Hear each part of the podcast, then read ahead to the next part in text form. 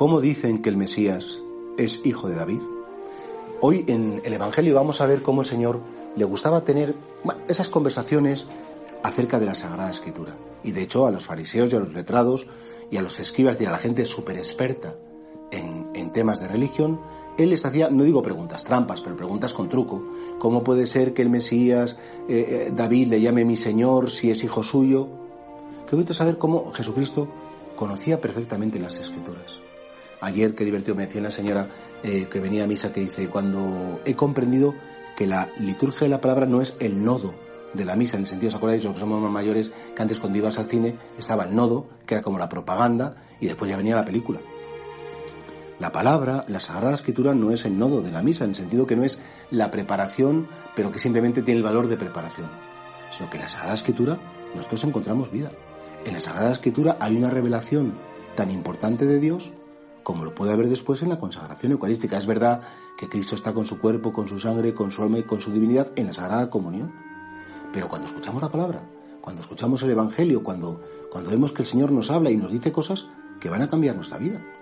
Creo que, que es muy importante que entendamos que Jesucristo se servía de la palabra, él mismo que es la palabra, ¿eh? se servía de la palabra para explicar pues quién es Dios, quién, qué piensa, cómo nos quiere, qué trata con nosotros.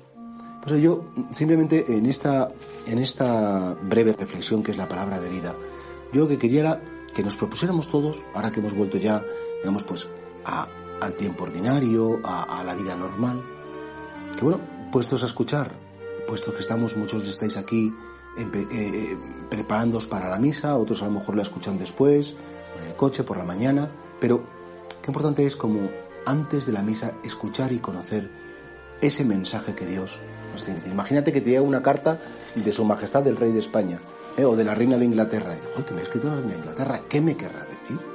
Y además la leerías con todo el respeto, con todo el cariño, porque evidentemente te das cuenta que tiene algo, eh, si te escribe a ti es porque, no, es para todos. Dice, no, no, no digas que es para todos. Es para ti. ¿Cuánta gente me ha comentado que una palabra estaba tan ungida para él o para ella que, que, que le cambió la vida escucharla? Y que a partir de ese escuchar la palabra, bueno, pues todas las cosas y la visión de sí mismo y del mundo y de la historia cambió.